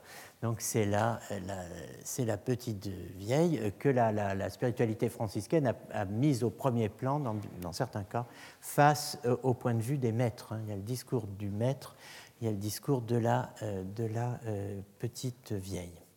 Donc, bon, mais ça, je, on laisse de côté. donc, le, vous avez une double information. Alors, les actes intellectuels, s'il y a jugement, il y a activité intellectuelle. Qu'est-ce que, euh, en, quoi consiste-t-il? D'abord, ce qu'on appelle une recta estimatio, une estimation droite, correcte, qui juge la fin de l'action, le but de l'action et le principe de l'action. Donc c'est le premier stade, avoir un but. Ensuite, il y a le conseil, concilium. Le conseil, l'âme euh, juge des moyens à mettre en œuvre pour euh, obtenir cette fin. Elle juge des moyens, hein. elle les juge, elle les estime, on dit la fin justifie les moyens. Euh, euh, on va juger des, moyens, de leur adéquation ou pas. Et puis, euh, il y a un acte à ce moment mental qui consiste à conclure, à, à, terminer, mettre un terme à une délibération, donc, qui a articulé représentation de la fin et choix des moyens. Voilà, ça donc, estimation, conseil et euh, décision. Hein. Euh, du sens. Les actes de la volonté qui vont s'articuler euh, à ces actes de l'intellect. C'est le plaisir, complacentia, hein, ou le déplaisir, displacentia, pris, donc le plaisir ou le déplaisir, l'attrait ou la répugnance, hein, pris face à l'objet que propose le jugement de l'intellect. L'intellect, donc, qui a combiné euh, par une estimation droite un certain nombre euh, de buts, qui a mis euh, sur le tapis un certain nombre de moyens pour obtenir, réaliser ce but. Maintenant, eh bien, tout aboutit à un jugement. Si tu veux ça, fais ça. Bon, et bien, la volonté va éprouver un attrait ou au contraire une absence d'attrait pour cet objet que lui propose l'intellect. Donc la vraie décision, l'élection, hein, dépend de cela. Elle dépend euh, de tous ces facteurs. Estimation, conseil, plaisir, déplaisir, prix face à l'objet proposé par le jugement de l'intellect la décision, on appelle ça l'élection, électio, hein, peut revêtir trois formes, dit Buridan. La première, c'est l'acceptation, acceptatio. La deuxième, c'est le rejet, refutatio. Et la troisième, c'est in suspenso manere, c'est demeurer en suspens. Donc vous voyez, euh, on accepte, on refuse, on reste en suspens. Eh bien, euh, c'est ni, ni. Hein. le ni-ni.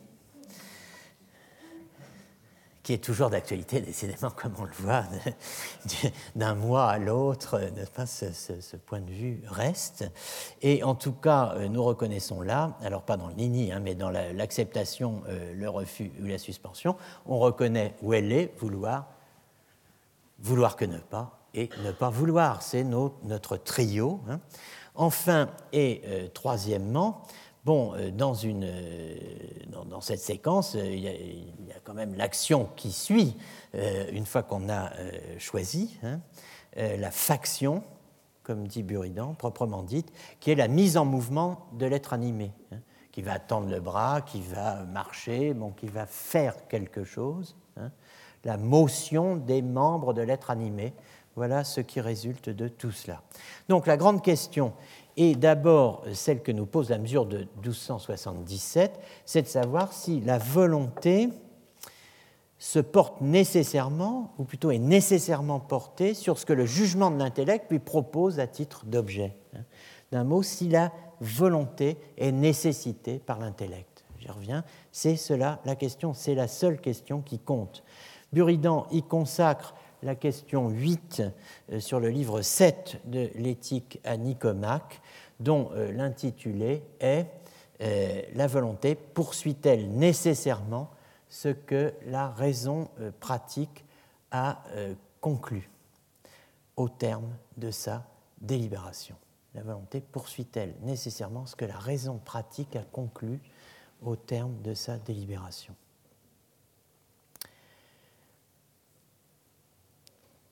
Alors, parmi les arguments euh, du Code hein, selon lesquels euh, la volonté ne poursuit pas nécessairement ce que la raison pratique a conclu, euh, parmi les arguments du Code nous trouvons l'argument de la liberté.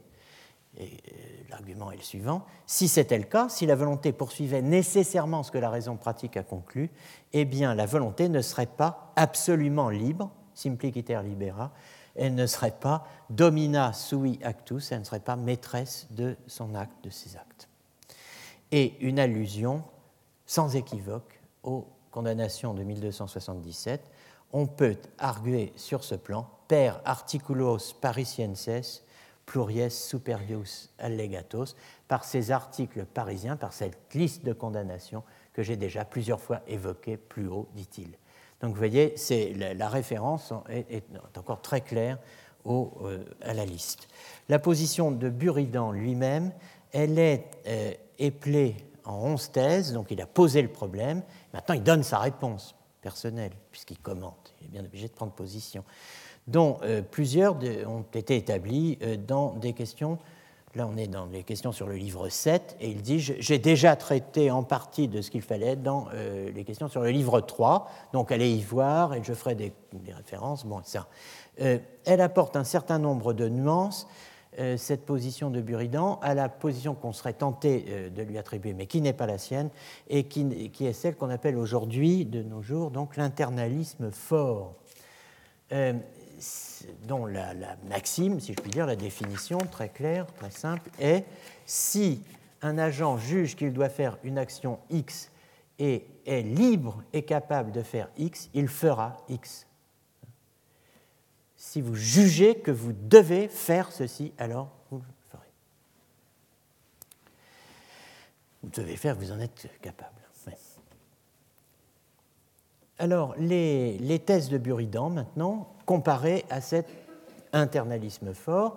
Alors, vous avez euh, une analyse très remarquable de tout cela euh, par Fabienne Pironnet et, Christiane, Christine, Christiane, mon Dieu, je ne sais plus, qu'elle me pardonne si elle m'entend, euh, Tapelet, euh, intitulé Faiblesse de la raison ou faiblesse de volonté, peut-on choisir dans Dialogue, paru en 2003.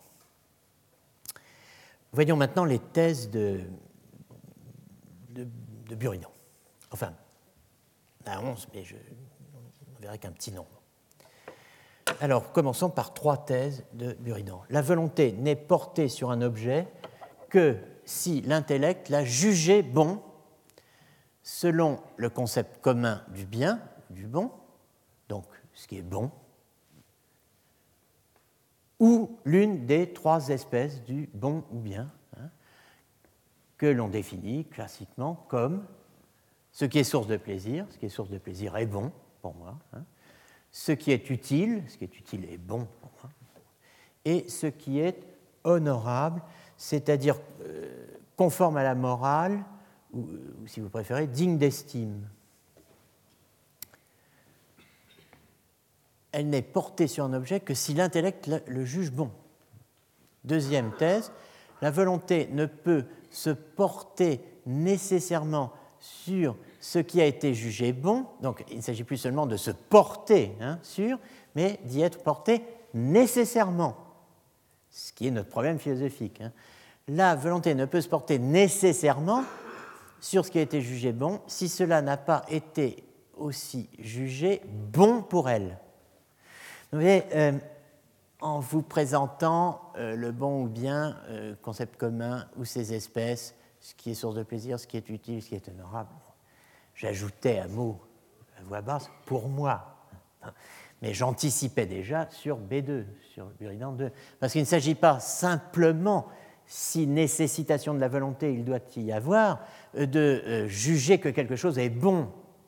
Il faut juger que c'est bon pour moi. Sinon, ma volonté ne se portera pas nécessairement sur ce qui a été représenté comme bon. Bon, certes, mais bon pour moi. Hein? Bon, ensuite, B3, étant donné qu'il y a trois actes de la volonté, le plaisir, l'acceptation et la motion, si l'on juge qu'une chose est bonne pour soi, pour soi-même, la volonté se portera nécessairement sur elle sous le rapport du plaisir. C'est le plaisir euh, qui est le grand maître, hein, en l'occurrence, euh, ou le grand discriminant, le grand facteur euh, de euh, détermination. Comme on l'a vu dans le troisième livre, poser la distinction entre divers actes de volonté, en l'occurrence l'acte de plaisir, l'acte d'acceptation et l'acte de mouvoir les autres facultés pour poursuivre ce qui est accepté, il me semble qu'il faut dire que, étant donné ces trois actes, si quelqu'un a jugé que telle chose était bonne pour lui, la volonté se porte nécessairement sur elle, sur cette chose, quant à, pour ce qui, est de, pour ce qui concerne l'acte de plaisir. Hein. Quad actum complacentiae, dit le latin, l'acte de plaisir, du plaisir euh, attendu. Le nécessitarisme intellectualiste, comme on dit, euh, l'internalisme fort vaut pour le premier acte de la volonté. donc le plaisir. Le déterminisme ne résidant pas ici dans ce que la volonté serait nécessitée par l'objet, mais plutôt dans sa propre nature qui est de rechercher ou de tendre vers le plaisir et de fuir le déplaisir. On pourrait euh, évidemment repenser en ce sens à euh, la euh, proposition, à la fin de la proposition que j'avais mise en rouge, de 163, pardon, qui n'y est pas. voilà, donc c'est là.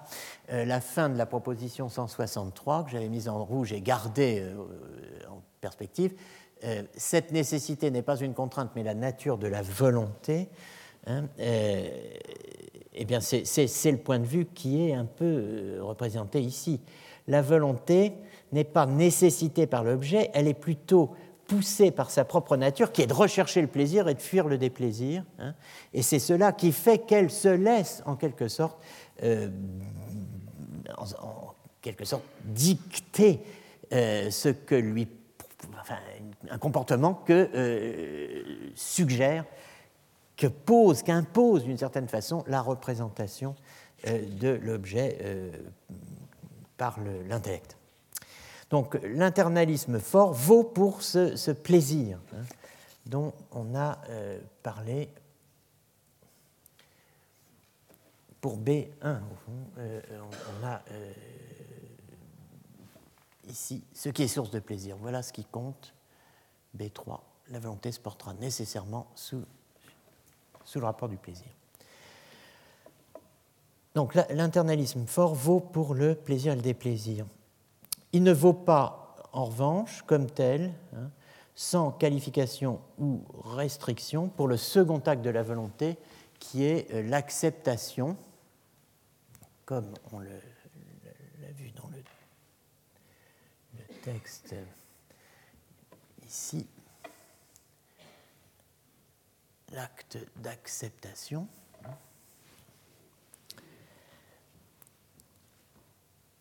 Si le jugement propose un objet qui n'est que partiellement bon, la volonté n'est pas nécessairement porté sur cet objet selon l'acte d'acceptation. Donc vous voyez, j'ai mis euh, les conditions auxquelles doit satisfaire euh, la, situation pour qu'on ait nécessitation de la volonté. Alors, non, oui, on peut classer les choses euh, en fonction de ceci. Si le jugement propose un objet qui n'est que partiellement bon, la volonté n'est pas nécessitée la volonté n'est pas obligée de suivre. Hein. Si, bien que l'objet paraisse bon sous tout rapport, le jugement qu'il a proposé n'est pas certain, donc la volonté n'est pas obligée non plus, contrainte de suivre. Euh, vous voyez, un objet qui n'est pas entièrement bon, ça c'est un défaut de l'objet. Hein. Euh, ça paraît bien sous tout rapport, cet objet, sauf que le jugement qu'il propose n'est pas certain. Donc là, c'est un défaut du jugement. Dans ces deux cas, un objet qui n'est pas vraiment bon sous tout rapport et un autre qui le paraît, mais présenté dans un jugement qui n'a pas le degré de certitude requis, eh bien la volonté n'est pas obligée de suivre. Quand doit-elle suivre? Là, c'est dans la septième euh, condition, euh, d'où ces numérotations B4, B6, la B7, si le jugement de l'intellect, la conclusion de la raison pratique, dit Buridan. Quant à la parfaite bonté de l'objet proposé, est absolument certain. Si le jugement de l'intellect est absolument certain, quant à la conclusion de la raison pratique, hein, alors on est obligé, la volonté suit nécessairement. Euh, l'expression la raison pratique vous surprend peut-être, vous dites mais c'est du Kant. Non. Euh, vous avez dans la question 8 rationem practicam, hein, la ratio practica, la raison pratique est un vieux, euh, une vieille expression médiévale. Donc j'introduis le terme raison pratique hein, parce qu'il figure dans, euh, enfin les, termes raison pratique parce qu'il figure dans l'énoncé de la question 8 et parce que précisément c'est la différence entre savoir théorique et savoir pratique et plus radicalement la différence entre les formes d'acceptation ou, comme on pourrait dire aussi, de consentement ou d'assentiment qui caractérisent d'un côté la science, la théorie, hein, et de l'autre l'action, la praxis, l'éthique, la morale. D'un côté, vous avez la raison théorique, avec ce qu'on appellerait la connaissance scientifique, hein, et de l'autre, vous avez la raison pratique, et c'est de la différence entre les deux qu'il s'agit bien ici. Il faut être attentif aux termes, aux euh, expressions, au vocabulaire, aux concepts. Buridan nous dit que la volonté accepte nécessairement le bien que lui propose à titre de fin un jugement absolument certain. Un jugement absolument certain. Absolument certain. Certum omnino. Il s'agit de faire, il ne s'agit pas de connaître, il s'agit d'agir, il ne s'agit pas de savoir. Euh, il s'agit en somme de vivre. Hein. Que peut vouloir dire certain? Que peut vouloir dire jugement certain? Comment un jugement pourrait-il être absolument certain, et même certain tout court, dans le monde changeant, incertain? Des affaires humaines, de notre vie hein? Buridan répond précisément en faisant appel au fondement de sa théorie de la connaissance. Et euh, il explique qu'il y a deux sens à donner à l'expression jugement certain, hein, euh, qu'on peut entendre jugement certain de deux façons. Il y a, euh, dit-il, deux modes d'acceptation, hein, ce second mode de l'intellect. Après le plaisir, on dit l'acceptation, l'acte d'acceptation, il y en a deux. Il y a deux façons d'accepter hein, dans le, le, cas du jugement parce que euh, finalement, il y a deux domaines. Il y a le domaine de la raison théorique et le domaine de la raison pratique, et le mode d'acceptation n'est pas le même dans les deux. Distinguer, dit-il, deux jugements, deux formes de jugement. Le jugement scientifique qui porte sur quelque chose qui est vrai, hein, et le jugement scientifique, ce qu'il caractérise, c'est précisément qu'il est vrai, car il a pour objet le vrai c'est parce qu'il est vrai et qu'il porte sur du vrai qu'il est scientifique. Hein. Alors que, d'autre part, il y a une autre forme de certitude hein, qui est la croyance ferme. Et la croyance ferme, elle peut être vraie ou fausse. Hein. C'est ce que dit donc la suite du texte. Je n'entends pas ici par jugement certain la même chose que le jugement vrai et scientifique, mais la même chose que ce qui est cru fermement toute hésitation étant exclue. C'est en effet ainsi, donc sur le mode de la croyance ferme excluant toute hésitation, hein, c'est en effet ainsi qu'il arrive qu'une opinion vraie soit certaine, mais c'est ainsi aussi qu'il arrive qu'une opinion fausse soit certaine. Donc ce qui caractérise la croyance ferme, c'est ce qu'il y a dans cette magnifique petite phrase omni exclusa formidine, qui, euh, si euh, on avait le temps, nous ferait voyager jusque euh, chez Avicenne, n'est-ce pas? Mais nous n'avons pas le temps. Cela dit, retenons hein, que ce qui caractérise la, la croyance ferme, firmitaire creditum, c'est l'exclusio, l'exclusion de exclusio formidinis, hein, de, la, de la crainte, de la peur. Le sens de l'expression est va de soi, c'est obvious, c'est l'absence d'hésitation, il n'y a pas à hésiter, hein, mais il y a un sens plus technique, un sens propositionnel qui fonde ou explicite le sens obvi, hein, c'est sine formidine ad oppositum, sans crainte de l'opposé. Sine formidine ad oppositum. C'est pour ça que je dis qu'on retournerait jusqu'à Avicenne. Hein. Euh, parce que l'expression vient lointainement de cela, sans crainte de l'opposé, ça veut dire sans crainte que l'opposé, c'est-à-dire la proposition opposée, ne soit vraie. Hein. Voilà euh, ce qui euh, est repris par Buridan. Alors, on le sait depuis les études de Lambert-Marie de Reyck, les articles de Joël Biard en France, de Christophe Grelard, de Fabienne Pironnet, Buridan distingue deux choses dans la certitude de la scientia, de la science considérée comme vrai savoir, comme savoir vrai. Du côté du connu, hein, euh, la première condition, disons, hein, euh, du côté du connu, c'est la stabilité d'une thèse inébranlable, hein, la proposition, parce que vrai est connu comme vrai. Voilà qui va garantir du côté du connu euh, la certitude hein, euh, de la science, considérée comme savoir vrai. Hein. Mais euh, évidemment, ça ne suffit pas, il faut aussi du côté du connaissant. Il faut ce qu'on appellerait une attitude propositionnelle de nos jours, une conviction inébranlable, exclusive de tout doute, sans crainte que la thèse opposée ne soit vraie elle aussi. Ou plutôt elle et pas euh, ce que je crois moi. Formido, donc, la crainte, l'hésitation, hein, l'hésitation en vertu de la crainte. Euh, l'incertitude qu'on ne dit pas encore subjective, hein, voilà ce qui, à grands traits, distingue la science de l'opinion. Hein. Euh, elle est ex parte nostra, elle est de notre côté, de notre part, comme on disait au XVIIe siècle pour traduire ex parte nostra. Dans le cas de la connaissance scientifique, le mode du consentement ou de l'assentiment, comme on dit, donné par l'intellect, est dans, euh, de notre part ferme, euh, sans doute ni crainte de l'opposé. Dans le cas de l'opinion, en revanche, hein, l'assentiment est dubitatif, il est hésitant, il est craintif. On a toujours peur que ça ne soit pas vrai.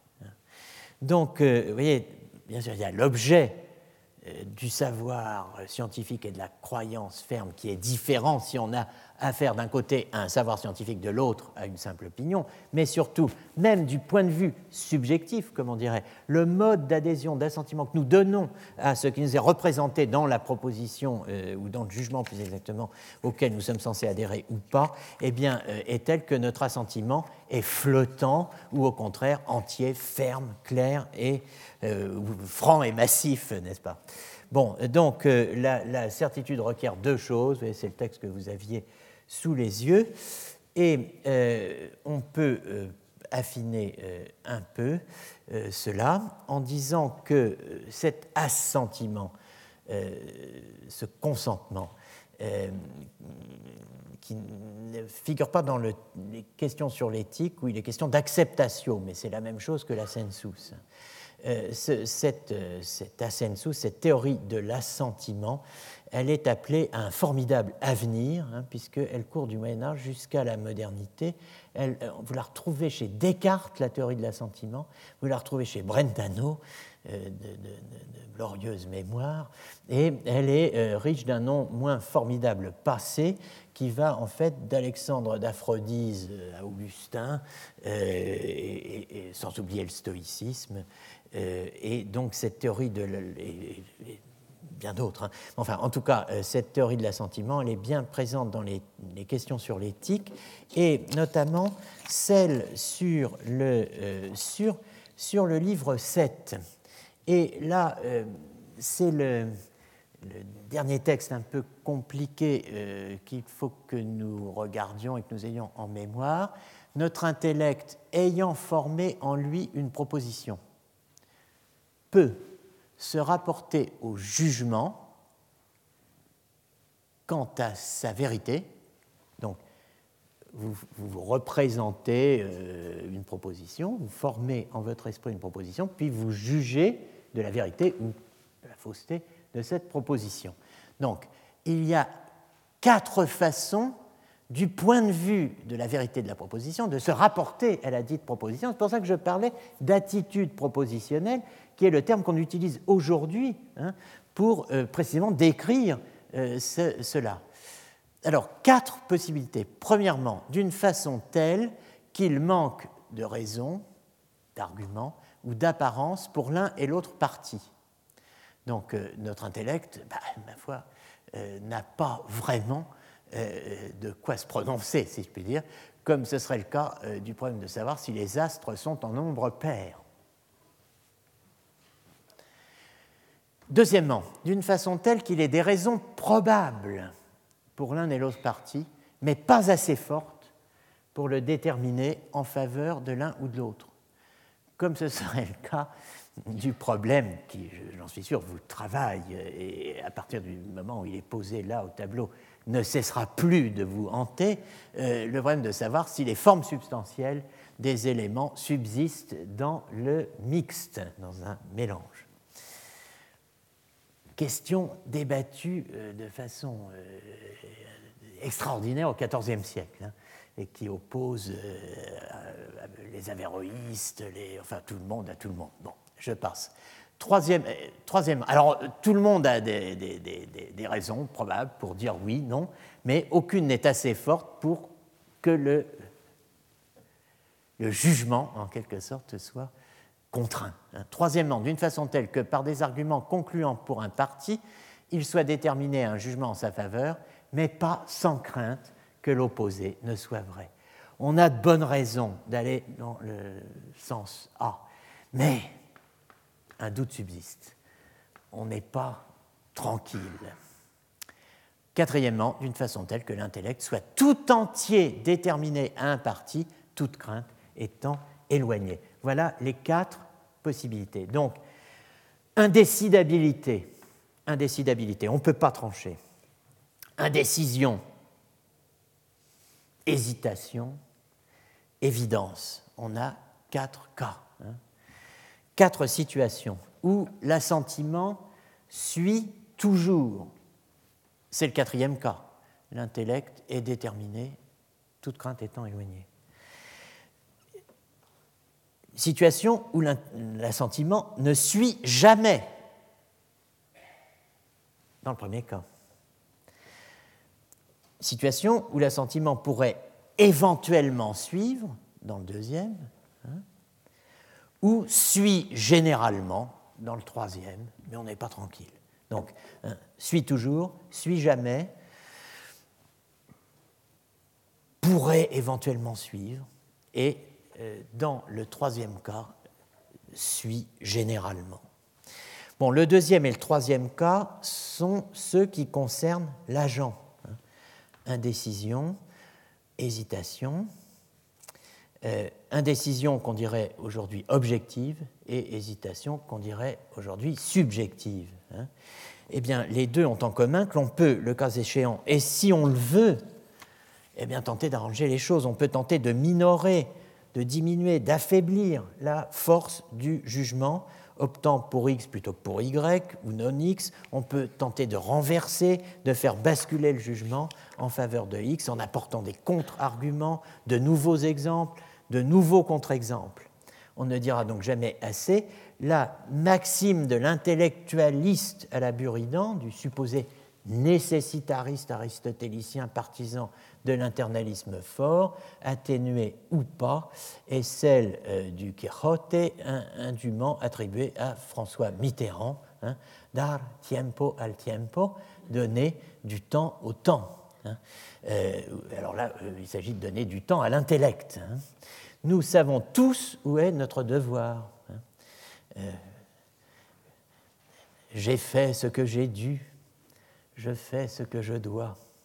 Ainsi parle Rodrigue à Chimène d'un devoir l'autre, n'est-ce pas, dans notre mémoire de lycéen, une fois qu'il s'est acquitté de ce qu'il devait au Père je t'ai fait d'une offense et j'ai dû m'y porter pour effacer ma honte et pour te mériter. Mais quitte envers l'honneur et quitte envers mon Père, c'est maintenant à toi que je viens satisfaire, c'est pour t'offrir mon sang qu'en ce lieu tu me vois, j'ai fait ce que j'ai dû, je fais ce que je dois. Bon, beau quand même. Alors, mais s'il y a un doute, s'il y a un doute, hein, eh bien, la solution existe. Alors, ce n'est pas celle du CID, hein, mais euh, sursoir, suspendre, différer, remettre, forbear. Hein. Le nécessitarisme de Buridan n'est pas un nécessitarisme absolu. Son intellectualisme strict, comme on dit, eh bien, n'est pas si strict qu'il y paraît. Il est seulement, il est seulement pardon, comme euh, l'écrivent bien justement Tapelet et Pironnet, il est quasi nécessaire, hein, il va du quasi nécessaire, pas du nécessaire absolu, du quasi nécessaire. Un doute existe, eh bien, cela signifie seulement que l'intellect reconnaît ses limites et le dit, hein, et que dès lors, la volonté, eh bien, la volonté exige de lui un supplément d'enquête. L'intellect reconnaît ses limites, la volonté, au lieu de suivre euh, bêtement, dit Eh bien alors, euh, travail, mon vieux, n'est-ce pas euh, Supplément d'enquête. Prendre du temps pour délibérer plus, hein, pour délibérer mieux, et revenir avec un objet vraiment éligible. Donc quasi nécessaire parce que encore en délibéré. Tant que c'est en délibéré, ben, la, volonté dit je ne suis pas. Et c'est en délibéré le temps qu'il faudra. Quasi euh, nécessaire, hein, euh, parce que lorsque euh, l'intellect lui propose un jugement non absolu, la volonté peut toujours suspendre sa décision d'agir et ordonner à l'intellect, à la suggestion de celui-ci, il y a une espèce de cercle parfait qui fait l'homme, hein, de continuer sa délibération. Donc là, euh, si on veut euh, parler en isme, arbitrer entre nécessitarisme intellectualiste absolu et volontarisme radical. C'est ça le problème. Bon, la, la, théorie buridanienne de l'assentiment, de la suspension de l'assentiment, prend rang dans une longue histoire donc, qui va au-delà d'un simple probabilisme moral Buridan flirte avec le nécessitarisme absolu, donc aussi avec la censure, hein, liaison fatale, ceci, enfin cela expliquant ceci, mais la volonté ne peut pas tout pour lui. Une autodétermination complète de la volonté, un volontarisme radical, pour ne pas dire juvénal, n'est-ce pas? Euh, Hoc volo, sic ubeo, sit pour rationner voluntas, je le veux, je l'ordonne, que ma volonté tienne lieu de raison, eh bien c'est difficile à imaginer, et ça n'est certes pas ce qu'imagine euh, Buridan, une volonté sans, euh, sans intellect ou, au-dessus de, l'intellect, une volonté toute puissante, hein, euh, une volonté sans frein, une, une volonté face à l'intellect engagé dans une espèce de bras de fer hors sol avec l'intellect n'est pas plus vraisemblable. Hein. Donc euh, le volontarisme absolu est une espèce d'affrontement de, que j'appelle hors sol, c'est-à-dire sans, précision conceptuelle. cette fiction ne tient pas, c'est cette fiction qu'il va falloir balayer, celle du conflit de l'intellect et de la volonté comme ça suspendue Indi he euh, eh bien c'est cette fiction qu'il va falloir donc balayer et c'est ce que nous ferons la semaine prochaine. Je vous remercie de votre attention. Retrouvez tous les enseignements du Collège de France sur www.colège-2-france.fr.